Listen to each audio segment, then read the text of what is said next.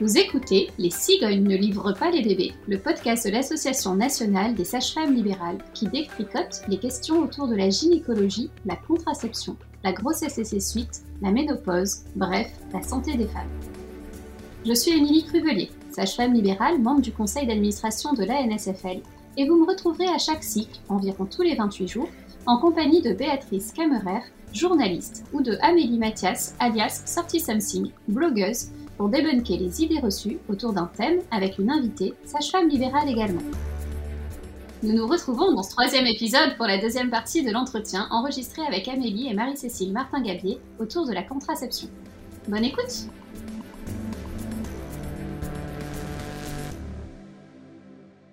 Bonjour Marie-Cécile, je te laisse redire en deux ou trois mots qui tu es pour rafraîchir la mémoire de nos auditorices alors, je suis toujours Marie-Cécile Martin-Gabier, toujours sa femme libérale à côté de Tours, et mes conflits d'intérêts n'ont pas changé depuis la précédente euh, émission.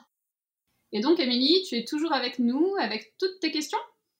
Je suis toujours là avec toutes mes questions, et la première que j'ai envie de te poser, Marie-Cécile, c'est est-ce que les contraceptions hormonales, ça fait grossir? Eh ben, en fait, le truc, c'est que oui, la pilule, ça fait grossir, mais en fait, c'est pas la pilule qui fait grossir, c'est la vie. Et d'ailleurs, au passage, la grossesse, ça fait plus grossir encore. Euh, euh, non, en fait, on, sait que les femmes entre 19 et 45 ans prennent en moyenne 10 kilos ce qui fait à peu près 400 grammes par an. Et en fait, quand on compare les femmes qui prennent la pilule et celles qui ne la prennent pas, et eh ben en fait, euh, il y a la même prise de poids en moyenne. Voilà. Alors après, on ne prend pas tout son poids, enfin, personne ne prend 400 grammes par an.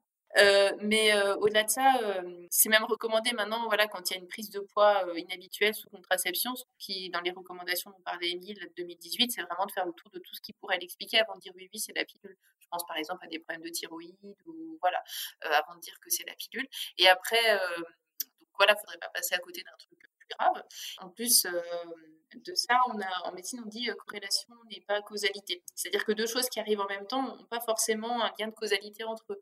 Alors, je vais donner un exemple. Euh, quelqu'un qui a commencé la pilule de début mars 2020, si après elle a pris 2 ou 3 kilos, peut-être que le confinement a probablement plus savoir que la pilule. Voilà. Après, c'est plus facile en fait d'accuser euh, un truc euh, simple. Je, me rappelle d'une patiente qui était venue me voir et qui faisait clairement une dépression. Et euh, depuis son accouchement, et juste après son accouchement, on lui avait posé un stérilet au cuivre. Le stérilet au cuivre n'a absolument aucune action sur euh, le corps. En fait, il a juste une action locale avec le cuivre. Donc, euh, ça change rien du tout à l'hormonal, voilà.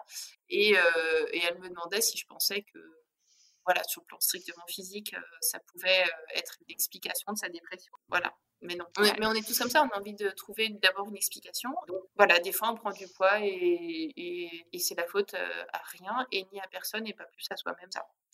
Donc, euh, donc après, ceci dit, une patiente qui vient me voir une fois et que en fait elle, euh, veut absolument changer, voilà, on va discuter de tout ça. Il ne s'agit pas d'enfermer les gens dans ces données-là. Bon, et la contraception pour l'acné, ça marche de prendre la pilule ou le, une contraception hormonale pour l'acné? Ou est-ce que ça peut empirer ou améliorer l'acné?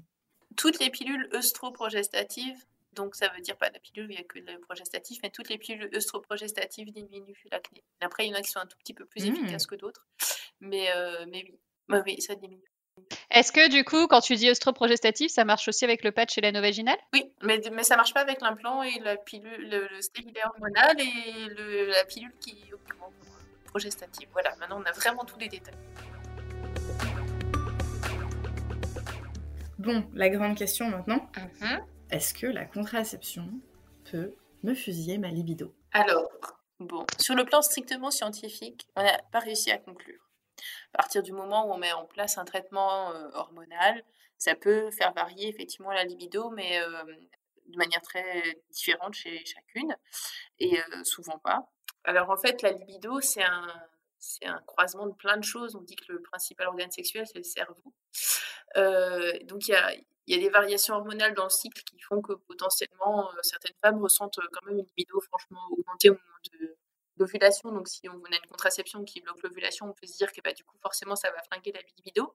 Mais en fait, en vrai, euh, je nous souhaite à toutes euh, d'avoir la longévité qui nous permette que quand même la moitié de notre vie sexuelle se passe euh, sans ovulation, parce qu'en fait, après la ménopause, la sexualité, ça continue, et la vie, j'espère qu'elle est encore longue, et qu'en fait, on en a pour 30 ans, probablement. Donc voilà, en fait, il n'y a pas que ça. Et par exemple, il y a des papiers qui sont parus, alors je crois que c'est la contraception par un plan, en l'occurrence donc une contraception hormonale, euh, où euh, dans, la, dans le groupe des femmes qui ont cette contraception, il y a plus de libido. Parce qu'en fait, la libido, elle peut aussi augmenter chez les femmes qui ne souhaitent pas d'enfants. Si tu veux, quand elles ont une contraception, elles sont vraiment sûres que là, ça devrait vraiment le faire, et bien elles peuvent avoir euh, vraiment une libido plus importante que si elles sont super flippées d'avoir un enfant à chaque, une grossesse à chaque... à chaque rapport, bah ouais. Et alors, pour l'anecdote, ça m'arrive très souvent d'avoir des femmes qui viennent au cabinet en disant la dernière fois je suis nous voir pour des problèmes de libido et ben, en fait c'est bon là ça va super beaucoup mieux et j'ai changé de mec. ça fait pas grand chose des fois. Hein. le problème c'est pas toujours les hormones quoi. Et ouais et en sexologie quand il y a des troubles de libido en fait avant d'accuser la contraception très très souvent il faut se poser la question du couple. Voilà. Ou des partenaires. Ou, des partenaires, que... les couples d'ailleurs. Voilà. On va en reparler, mais pour l'implant et le DIU, euh, la question qui revient souvent, c'est est-ce que la pose fait mal? Quelle taille ça fait? Parce que rigoler, mais moi je vais vous expliquer un truc. Et, euh, et est-ce qu'on me sent? Alors déjà, est-ce que ça fait mal? Euh, Alors, en fait, l'implant et le DIU, c'est deux choses différentes. l'implant, évidemment, ça se pose dans le bras, on fait une anesthésie locale avant. Normalement, on peut sentir qu'il se passe quelque chose, mais que ce soit pour la pose ou le retrait, ça ne doit pas faire mal. Après, il peut arriver que le dernier demi-centimètre l'anesthésie locale soit pas allée jusqu'au bout, donc la gamme semble le dernier demi-centimètre, mais normalement, ça ne doit, pas, voilà, doit pas faire mal. Euh, après la pose de l'implant, euh, comme la, manière de le poser, et voilà, un des effets secondaires, c'est que ça peut faire un, bleu assez large, en fait, qui n'est pas grave, hein, mais qui peut être impressionnant. Et donc, forcément, après, si on appuie dessus pendant les jours qui suivent, bah, le bleu, il est sensible. Mais au-delà de ça, euh, voilà, alors je, raconte souvent que j'ai une patiente qui faisait la contrebasse, alors c'était très embêtant pour elle parce que elle reposait son bras sur la contrebasse exactement à l'endroit où il y avait l'implant. Donc elle était tout le temps en train d'appuyer dessus. Donc elle, ça n'a pas été hyper confortable. Mais si vous ne faites pas de la contrebasse, on peut euh, effectivement ne pas avoir ce problème-là ou alors on le met dans le bras. Et si on est contrebassiste, on peut le poser de l'autre côté? Exactement. Et après, pour le stérilet, tu posais la question. En fait, euh, quand on pose un stérilet, on peut avoir une réaction de l'utérus qui se contracte, comme pendant les règles. Voilà. Et cette réaction, elle peut être euh, entraîner une douleur plus ou moins importante. Alors, ce qu'il faut savoir, c'est que, en fait, euh, la douleur, j'aime bien dire, c'est un petit peu comme quand tu allumes la lumière avec un variateur. C'est-à-dire que poser le stérilet, ça peut entraîner une, contraction donc euh, du, de l'utérus qui peut être sensible, plus ou moins sensible, et cette information elle remonte au cerveau, qui après ton cerveau, en fait, c'est donc et après, il va faire variateur de la lumière avec euh, certains éléments. C'est-à-dire que euh, tout ce qui va favoriser ton confort, ta confiance, ton sentiment de sécurité, de respect de ton intimité, et eh ben en fait, ça va euh, entraîner différentes choses, on va faire simple, hein, au niveau du cerveau, qui vont faire que cette lumière va diminuer, cette douleur va la sensation douloureuse va diminuer.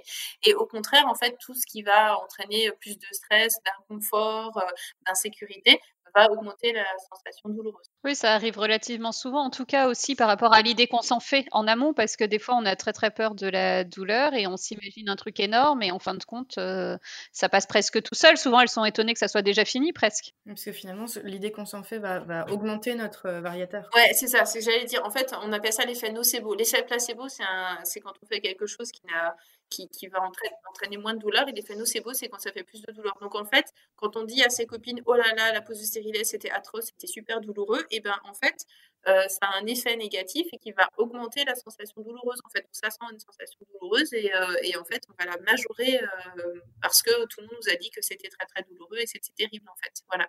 Et pour contrer un effet négatif, enfin un avis négatif comme ça, il faudrait a priori plusieurs effets positifs. C'est-à-dire que quand tu as une copine qui dit euh, le stérilet, la pose du stérilet, c'est atroce, il t'en faut cinq qui te disent ah bah non, moi c'est super facile pour qu'en fait ça efface l'effet de la première.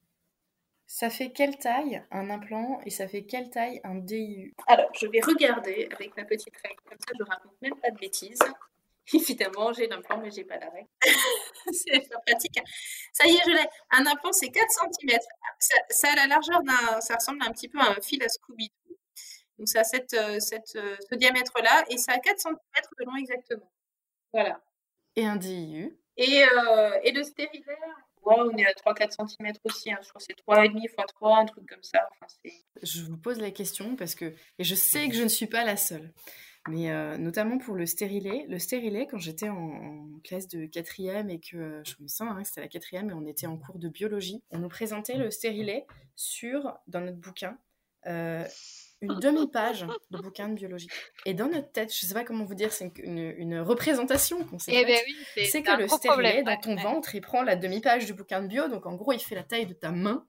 Et euh, donc, tu es persuadé que c'est un truc immense. Et bon, à la limite, tu vois, on finit par te dire qu'il fait 4 cm et, ça rentre dans un coin de ta tête. Et, et ces deux représentations se, essaye de se télescoper euh, avec plus ou moins de succès, et puis tu vas à la pharmacie, et que ce soit l'implant ou le stérilet, tu récupères une boîte qui fait 1m40 de large, avec un dispositif d'insertion immense, un truc. À chaque fois, tu te récupères une, une boîte qui fait la taille de, euh, tu vois, c'est, c'est le maxi Toblerone de Noël d'un mètre, quoi, la réglette, euh, avec lequel tu vas te pointer et tu te dis, mais il est où le machin que, tu vois? Alors qu'en fait, quand on te le déballe, en fait, le machin dedans, il est tout petit, quoi. C'est quoi ce suremballage qui fait peur, les gens ben, Moi, j'ai un, un, pharmacien trop, trop gentil à côté, trop prévenant à côté de chez nous, là, qui dit toujours Vous inquiétez pas, vous inquiétez pas, le stérile, il est tout petit dedans et tout, qui me rassure à fond.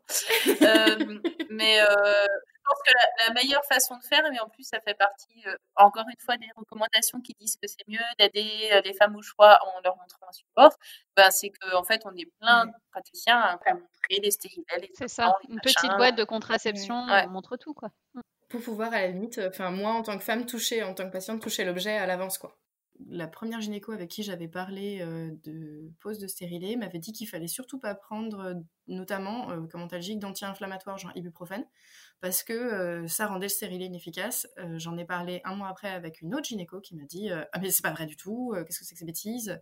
Et la pharmacienne m'a dit un troisième truc. Alors, ah.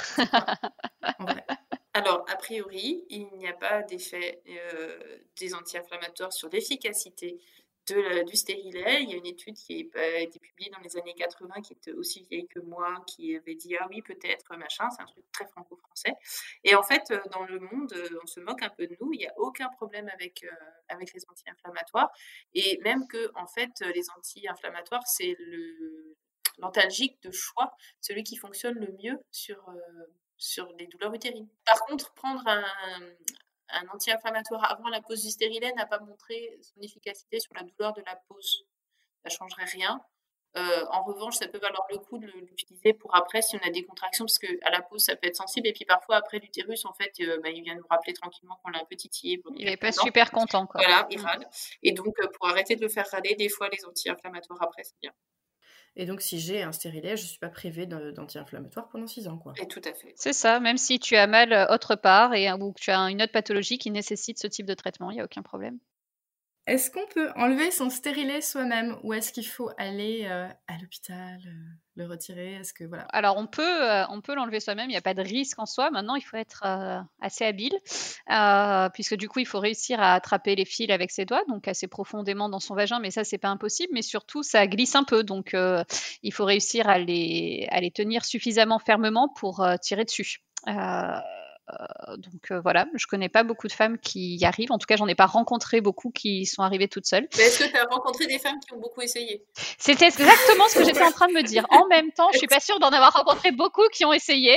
Donc, euh, j'ai peut-être un biais de sélection de ce cas-là, puisqu'elles viennent quand elles préfèrent que ça soit moi qui leur retire, tout compte fait. Donc, Mais donc, en fait, on peut, et ça fait, genre, ça fait mal, genre comme le héros qui s'arrache le bout de verre qui vient de se ponter, ou alors on sent rien J'imagine un truc avec une nana qui se contorse ah non, le, retrait, il est franchement pas très douloureux. C'est désagréable parce qu'il y, a le, parce qu'il y a le passage du col, quoi. Mais... Euh, il y a un truc à savoir, c'est que quand même quand on utilise une cup, euh, on ne sait pas par quel mécanisme, hein, mais on sait qu'il y a une augmentation des, des expulsions stériles, c'est-à-dire de, des femmes qui, qui se retrouvent avec le stérilet dans la cup ou le, retirer avec la doigt ou dans les toilettes. Ah. Voilà.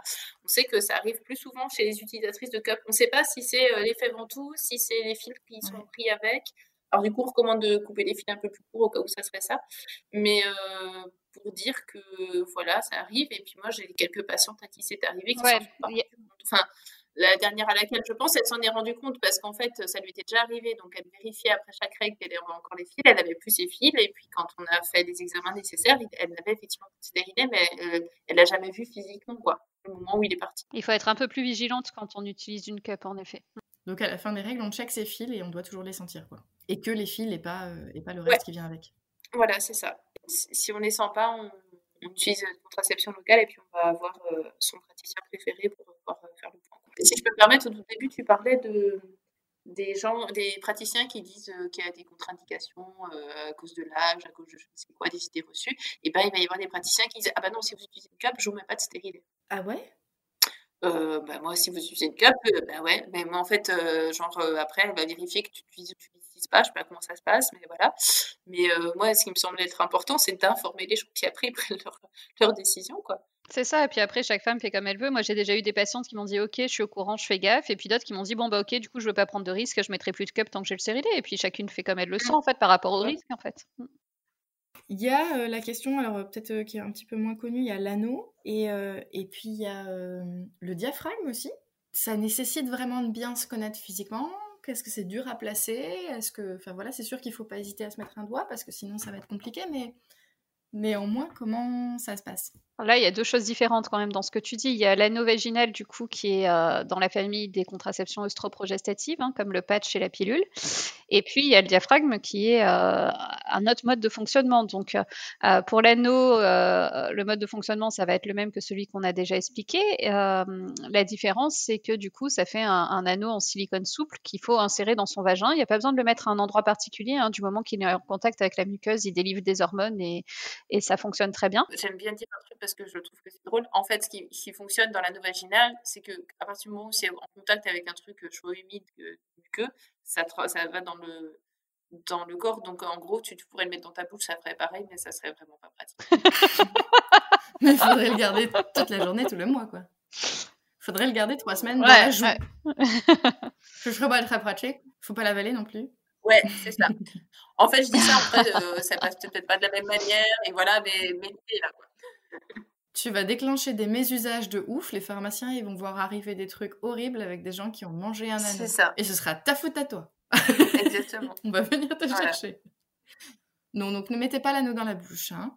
Mais effectivement, alors ça se met pas forcément genre pile autour du col et tout, euh, selon une, une tactique euh, ancestrale de, de ninja. Pas, l'anneau en tout cas. Je te laisse expliquer pour le diaphragme du coup, Marie-Cécile, parce que là par contre, c'est un peu plus technique. Là, c'est ninja. Ouais. Le diaphragme, le principe, c'est vraiment en fait que ça vienne sur le col de l'utérus et, que ça empêche euh, toute euh, remontée des spermatozoïdes jusqu'au col. Donc en fait, ça doit vraiment faire euh, une barrière au fond du vagin pour empêcher les, spermatozoïdes de passer en fait jusqu'au col. Et donc du coup, il faut effectivement qu'il soit bien mis autour du col, bien calé. après, il faut le garder pendant plusieurs heures aussi pour que en fait, l'idée du diaphragme, c'est que ça fasse une barrière et que les spermatozoïdes, en fait, avec le pH du vagin qu'ils n'aiment pas trop, euh, euh, soient euh, enfin, tués au fil des heures. Et donc, du coup, il faut un certain nombre d'heures pour qu'ils soient tous éliminés. Voilà. Il faut qu'ils soient incapacités avant, avant d'arriver à grimper, quoi. Mmh. Avant d'avoir une occasion de grimper. C'est ça. C'est ça? Ouais. Et alors tout ça, ça nécessite un petit peu de bien se connaître physiquement et puis d'aller d'aller mettre les doigts dedans, quoi. Ouais, bah oui, le diaphragme, oui. Et puis alors pour le coup, euh, ce qui est recommandé, c'est que on fasse une consultation normalement. Alors ce qu'il dit, c'est que la première pause doit être faite par le soignant. Euh, le soignant doit surtout effectivement euh, vérifier que la femme puisse le mettre bien. Voilà, moi j'ai tendance, en général, on en parle, je prescris. Quand la dame revient, elle revient avec son avec son diaphragme et puis on vérifie que effectivement il est bien posé. Et puis souvent, euh, le temps d'être à l'aise avec le diaphragme, elles utilisent souvent une autre contraception, puis elles, euh, elles arrêtent l'autre contraception quand elles se sentent vraiment, vraiment à l'aise. Ok. Alors, mettons que maintenant, cette fameuse contraception, j'ai envie de l'arrêter parce que je veux un bébé. Donc là, je vais vous livrer euh, une petite anecdote avec une copine. Quand on a voulu faire des enfants, on s'est quand même dit qu'il y avait un truc un petit peu injuste dans la vie. C'est que ça faisait 20 ans qu'on nous expliquait que si jamais un jour on prenait notre pilule avec euh, genre 6 heures plus 8 minutes de retard. On allait forcément tomber enceinte. Que la punition divine de t'as oublié ta contraception une fois, c'est que t'es obligé, ça tu vas tomber enceinte et tout. Et Et par contre, le jour où tu arrêtes ta pilule volontairement parce que tu veux un bébé, on t'explique qu'il va falloir nettoyer le corps de tes hormones pendant six mois avant que tu puisses tomber enceinte. Est-ce qu'on se foutrait pas un peu de notre gueule, les filles, franchement? Moi, je crois. C'est pas très cohérent tout ça. On, alors, on, se, on, se, fout un peu de notre gueule, mais pas surtout. C'est-à-dire que si effectivement euh, il y a des oublis de pilules, alors euh, avant, on disait 12 heures. Maintenant, a priori, il y aurait peut-être un délai différent selon le type de pilule, mais je, t'avoue que je ne suis pas assez à jour dessus. Mais donc, j'en reste au truc de si tu as une de plus de 12 heures, tu as un risque de grossesse selon où tu en es dans la plaquette. donc, celle-là, c'est quand même pas trop du foutage de gueule. Par contre, le foutage de gueule sur le truc, il faut nettoyer le corps des hormones, oui, complètement. Il pas de. Voilà. En fait, la moyenne pour obtenir une grossesse, c'est 6 mois. Ça veut dire qu'il y a des femmes qui mettront 11 mois et d'autres qui en mettront 3. Hein. Mais euh, voilà. Mais oui. Mais hormone ou pas hormone, en fait. Ouais. C'est-à-dire, si, si, je suis simplement abstinente avant d'essayer de faire un bébé, ça peut me prendre 6 mois aussi, quoi. Et puis, il y a des femmes qui tombent enceintes parce qu'elles ont juste une fois oublié leur pilule. Voilà. Et qui ont quand même leur règle parce qu'il y a une hémorragie de privation. Ouais. T'as vu, j'ai retenu. Tout à fait. Et leur bébé n'est pas en danger parce qu'elles ont continué à prendre la pilule. Ah, bon, c'est bon. Ah, n'est-ce pas? Du coup, j'en profite pour rebondir sur la contraception d'urgence dont on n'a pas encore parlé. Concrètement, euh, si j'ai un rapport à risque, si j'ai oublié ma pilule, si la capote a craqué, j'ai oublié de la mettre ou que sais-je, en tout cas que je pense que j'ai un risque de grossesse, concrètement, je fais quoi? Alors, en fait, il y a ce qu'on appelle la contraception d'urgence. Donc, euh, bah, concrètement, voilà, si on est euh, là, comme ça, toute seule, il y a la pilule du lendemain que les femmes connaissent plutôt, enfin de nous en tout cas. Alors c'est pas parce que ça s'appelle la pilule du lendemain que c'est que le lendemain qu'il faut la prendre. Hein.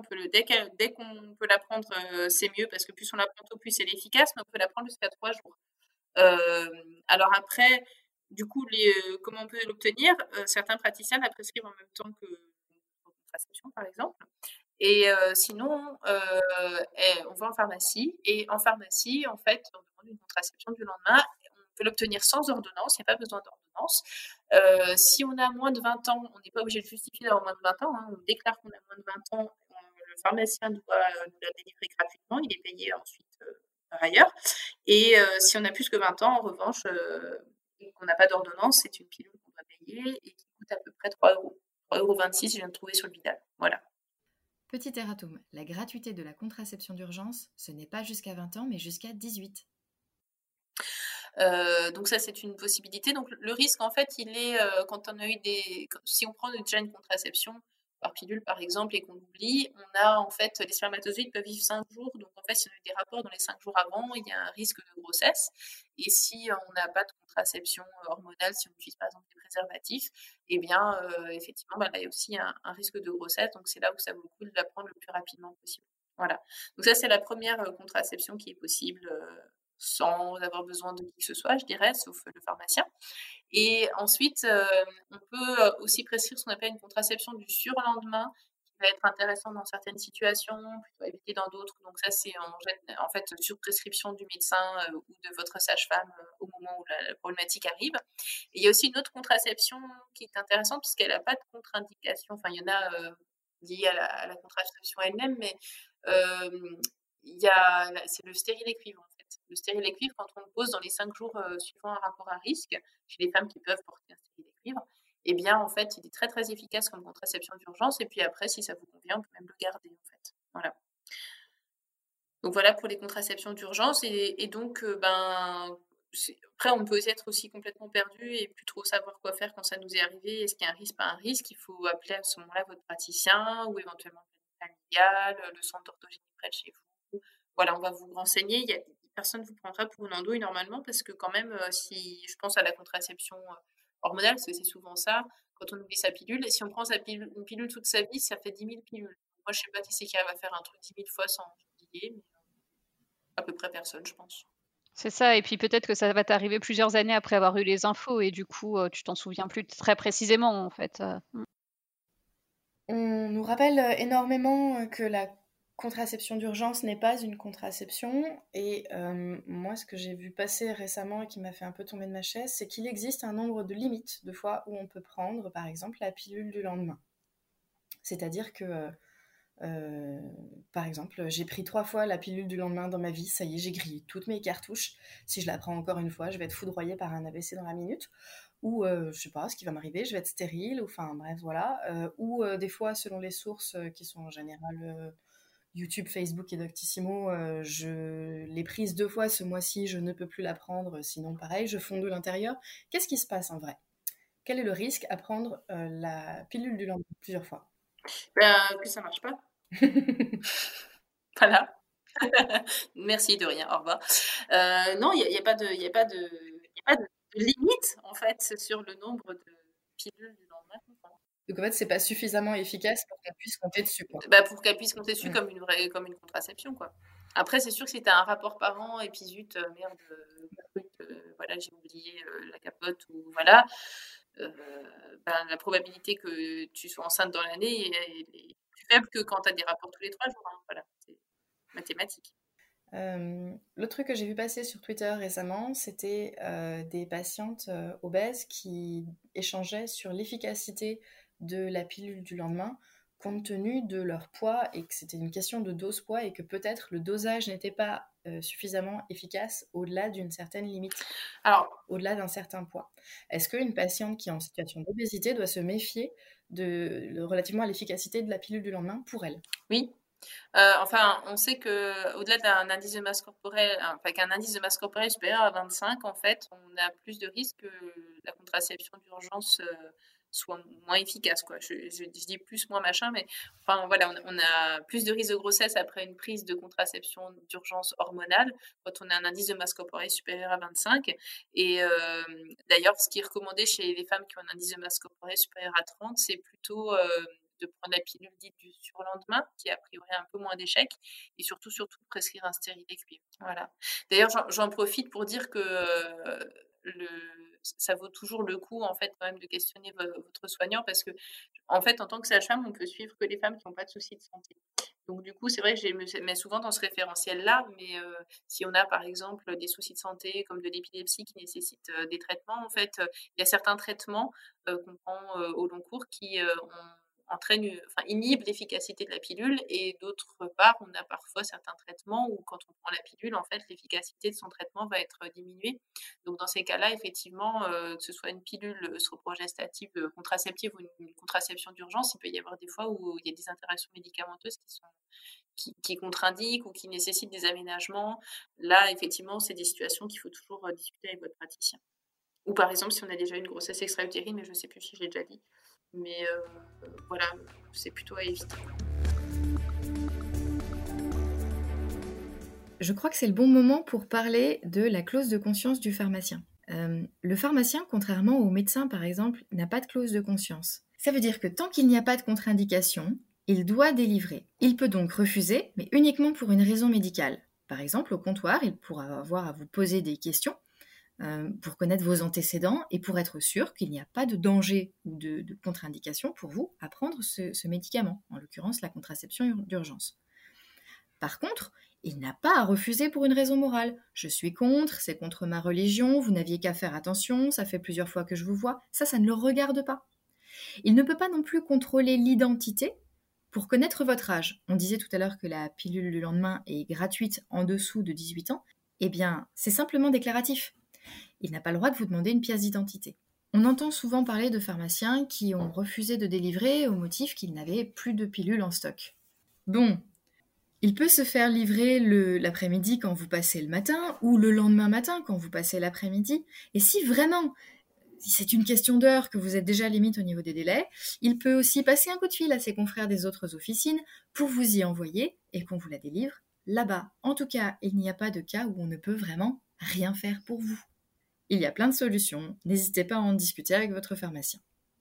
Et euh, pour terminer sur la contraception d'urgence, je le redis, la contraception d'urgence la plus efficace, ça reste la pose du DIU en cuivre, du stérile en cuivre. Donc, si c'était quelque chose qui vous intéresse euh, de toute manière, vous vous tâtez ou je ne sais quoi, peut-être que ça vaut le coup, euh, c'est parfois l'occasion de se dire, allez, on, y va. Alors, c'est pas toujours simple hein, de se faire poser un stérilet dans les cinq jours, mais, mais moi, je connais c'est possible, donc appelez ou, ou appeler euh, une fois de plus le planning familial le plus proche de chez vous. Et donc, euh, pour finir dans le sujet de je ne veux pas d'enfant, euh, si on sait qu'on ne veut pas d'enfant du tout ou qu'on n'en veut plus euh, et qu'on veut avoir recours à la stérilisation, quelles sont les, options possibles? Est-ce qu'il y a des critères? Est-ce que tu peux nous dire un petit peu, voilà, quelles sont les, les, différentes choses qu'on doit savoir pour y réfléchir? Euh, eh bien, en fait, euh, ce que dit la loi, c'est que si on souhaite euh, une contraception définitive ou stérilisation, on peut être un homme ou une femme, on doit avoir une consultation avec un médecin, là pour le coup ça marche pas avec les sages-femmes, qui nous donne des informations et on a quatre mois de délai de réflexion avant de pouvoir le faire, mais la seule condition c'est d'être majeur et d'avoir ces quatre mois de délai de réflexion. Voilà, c'est tout. Cet épisode touche à sa fin et pour le clôturer, on va de nouveau te demander, Marie-Cécile, si tu le veux bien, de partager avec nous la recette de ton choix. Ah, alors, comme je suis alsacienne d'origine, j'avais envie de vous faire euh, une recette alsacienne, mais vraiment à la façon des grands-mères alsaciennes. Alors, déjà, la recette, ça s'appelle des Kirschakierla. C'est un petit peu euh, de saison, enfin bientôt de saison. En tout cas, c'est des espèces de crêpes euh, aux cerises. Et alors, le principe de la grand-mère alsacienne, donc en fait, tu mets 4 œufs, et puis après, bah, tu mets ta farine, tu vois, enfin, juste ce qu'il faut, et puis un peu du lait aussi, sucre pas trop quand même, parce que les cerises, elles sont sucrées, et puis tu vois, tu fais une pâte un petit peu, euh, quelque chose entre la crêpe et les knepfla. Là, voilà. les knepfla, c'est une autre recette alsacienne. Voilà. Donc, euh, puis après, après tu, tu fais, tu mets ça dans une poêle, quoi. Tu fais bien griller, puis tu retournes quand c'est cuit. Voilà. En vrai, je, je, je vous donnerai une recette euh, sur des liens, mais euh, voilà, j'aime bien les recettes. Euh, façon, s'il te plaît, mamie, dis-moi comment tu fais ta recette.